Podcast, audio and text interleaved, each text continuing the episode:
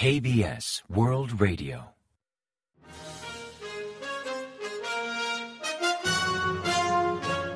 Informativo de KBS World Radio.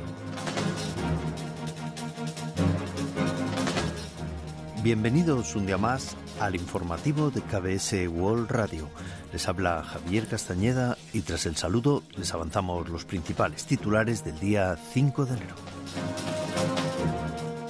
Corea del Norte realiza maniobras de artillería en el Mar Amarillo. El presidente veta controvertidas propuestas de ley con un fiscal especial. Minju insiste en aprobar las mociones con investigación especial. Seoul y Washington identifican misiles norcoreanos KN-23 en Rusia.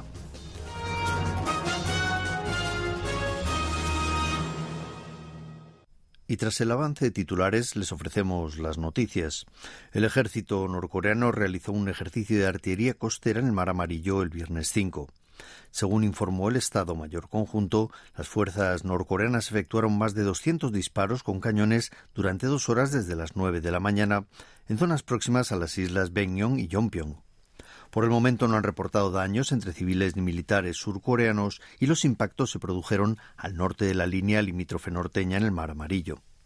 La zona de contención marítima fijada en el Mar Amarillo y el Mar del Este, cerca de la línea limítrofe norteña, según el acuerdo militar intercoreano del 19 de septiembre de 2018, tiene por objetivo evitar enfrentamientos armados directos en el mar.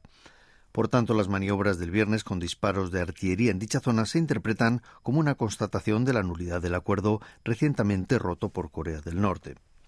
Las maniobras de artillería de Corea del Norte en la zona de contención marítima son las primeras en un año y un mes desde las últimas prácticas que Pyongyang llevó a cabo en la región de Kosong y en Kungam, en la provincia de Gangwon, el 6 de diciembre de 2022. El Estado Mayor Conjunto declaró que Corea del Norte ha reanudado los ensayos de artillería en la zona de contención militar del Mar Amarillo tras declarar unilateralmente el 23 de noviembre del año pasado la anulación del acuerdo militar de 19 de septiembre y describió los hechos como una provocación que amenaza la paz y aumenta la tensión en la península coreana. También advirtió enérgicamente a Corea del Norte de su responsabilidad total en esta situación de crisis, urgiendo a frenar las provocaciones y los gestos belicistas de inmediato. Señaló que en estrecha coordinación con Estados Unidos, las Fuerzas Armadas surcoreanas vigilan la situación y adoptarán contundentes medidas de respuesta ante las provocaciones de Corea del Norte. El presidente surcoreano Yoon Suk-yeol ha ejercido su derecho al veto contra dos propuestas de ley que solicitan una investigación a cargo de un fiscal especial. El responsable de la Secretaría Presidencial, Lee Kwang-sop, ofreció una rueda de prensa el viernes 5 explicando que, en cumplimiento de su deber constitucional, el presidente había solicitado reconsiderar las dos propuestas de ley inapropiadas para las elecciones generales alegó que ambas mociones fueron creadas con el propósito de manipular la opinión pública de cara a las elecciones generales y que han ignorado la tradición constitucional de abordar los temas de forma consensuada entre los partidos. Como principales motivos de su decisión, mencionó la controversia que afectaría la neutralidad política durante el periodo electoral y la posibilidad de que un fiscal especial afín a un partido interfiera en las elecciones mediante informes falsos y después de que el presidente Yoon Suk-yeol ejerciera su derecho al veto contra esas dos propuestas de ley que solicitan una investigación a cargo de un fiscal especial, los cuatro partidos opositores convocaron una protesta ante la Asamblea Nacional. Hong Ik-pyo, el líder parlamentario de Minju, el principal partido opositor, declaró que hoy es el día en que se derrumbó la justicia y la equidad, acusando al presidente y a los ministros de ignorar las demandas del pueblo, incumpliendo el deber de trabajar para los ciudadanos recogido en la Constitución. También subrayó la importancia de reconsiderar ambas leyes en la Asamblea Nacional, atendiendo a las expectativas del pueblo y reafirmando su compromiso de aprobar ambas mociones. Así se espera que la Asamblea Nacional someta de nuevo a voto los dos controvertidos proyectos de ley que solicitan la asignación de un fiscal especial, cuya fecha fijará el presidente de la Asamblea, Kim Jin-pyo. Si los proyectos logran mayoría cualificada de dos tercios, con más de la mitad de legisladores, el presidente no podrá volver a vetar la ley y deberá promulgarla. Si no logran ese apoyo, quedarán descartados. Corea del Sur y Estados Unidos afirman que Corea del Norte suministró a Rusia misiles balísticos KN-23 similares al misil ruso Iskander. Según anunció el gobierno estadounidense el día 4, hora local, Rusia recibió recientemente decenas de misiles balísticos de Corea del Norte, algunos de los cuales ya han sido usados en ataques contra Ucrania. John Kirby, el coordinador de comunicación estratégica del Consejo de Seguridad Nacional de la Casa Blanca, informó que Rusia lanzó al menos un misil balístico norcoreano hacia Ucrania el pasado día 30, mientras que la noche del 2 de enero lanzó varios más en un bombardeo nocturno contra Ucrania. Corea del Sur y Estados Unidos llevan meses compartiendo información sobre el suministro de misiles norcoreanos a Rusia. Ocho años después de suspender las actividades en el complejo industrial de Kaesong, en febrero de 2016, la Fundación de Apoyo al Distrito Industrial de Kaesong, dependiente del Ministerio de Reunificación, ha anunciado su cese de actividad. El Ministerio de Reunificación emitió un comunicado el jueves 4 explicando que ante la prolongada suspensión de las actividades del complejo carece de sentido mantenerla operativa.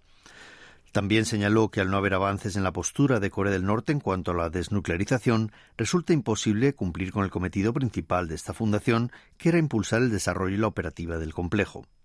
No obstante, pese a disolver la fundación, la cartera confirmó que seguirá protegiendo los derechos de propiedad y apoyando a las empresas del complejo industrial de Kaesong, funciones que asumirán entidades como la Asociación de Apoyo a la Cooperación y el Intercambio Intercoreano. Según informó en K-News, un medio estadounidense especializado en Corea del Norte, Nicaragua, país de marcado tinte antiestadounidense, se prepara para enviar su representante diplomático a Pyongyang.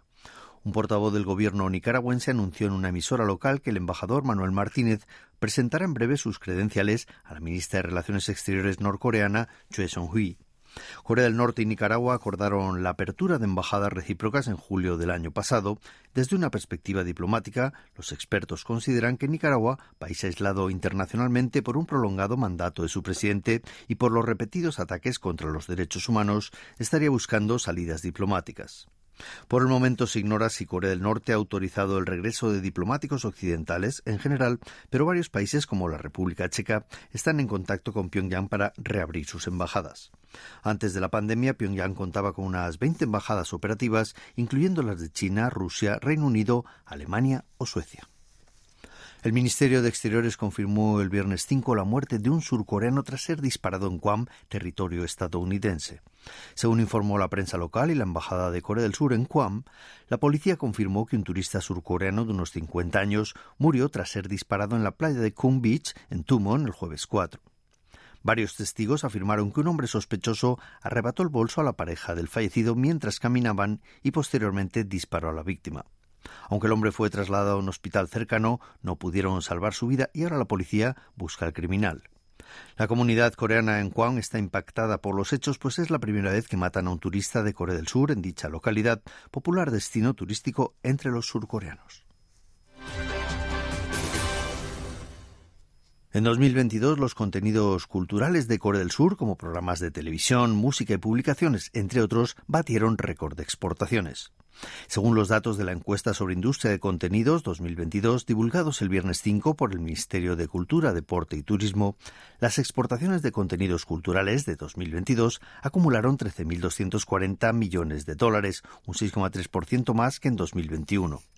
Además, los ingresos totales del sector de contenidos lograron un incremento del 9,4%, hasta totalizar en 150,4 billones de wones, un notable aumento respecto a los 137,5 billones de wones de 2021. El Ministerio señala que las exportaciones de contenidos surcoreanos superaron a las de otros productos clave de Corea del Sur como baterías recargables, vehículos eléctricos y electrodomésticos. Asimismo, se comprometió a inyectar una partida de 1,74 billones de wones para impulsar la exportación de contenidos y consolidar esta tendencia alcista. Y ahora pasamos a ofrecerles el pronóstico del tiempo. El sábado 6, fecha que marca la división estacional de Sohan, el periodo invernal más frío del año, dejará entre 5 y 10 unidades menos que el viernes. La temperatura oscilará entre menos 8 grados y 4 grados centígrados de mínima en la mañana y entre 3 y 11 grados de máxima por la tarde. Aunque amanecerá despejado, hay posibilidad de nubes de evolución diurna que en la isla de Jeju se traducirán en lluvias ligeras desde la madrugada hasta la mañana y nevadas en Incheon, en Gyeonggi y en Chuncheon del Sur. Y a continuación comentamos los resultados del parqué. El mercado bursátil surcoreano cerró a la baja acusando la incertidumbre política monetaria de Estados Unidos que llevó a extranjeros e instituciones a vender sus acciones. El COSPI, el índice general, bajó un 0,35% hasta culminar en 2.578,08 unidades, mientras que el COSDAC, el parque automatizado, remitió un 1,39% hasta finalizar en 878,33 puntos. Y en el mercado de divisas, el dólar ganó 5,4 wones por unidad hasta cotizar a 1.315,4 wones por dólar al cierre de la semana. Y hasta aquí el informativo de hoy. Gracias por acompañarnos y sigan en la sintonía de KBS World Radio.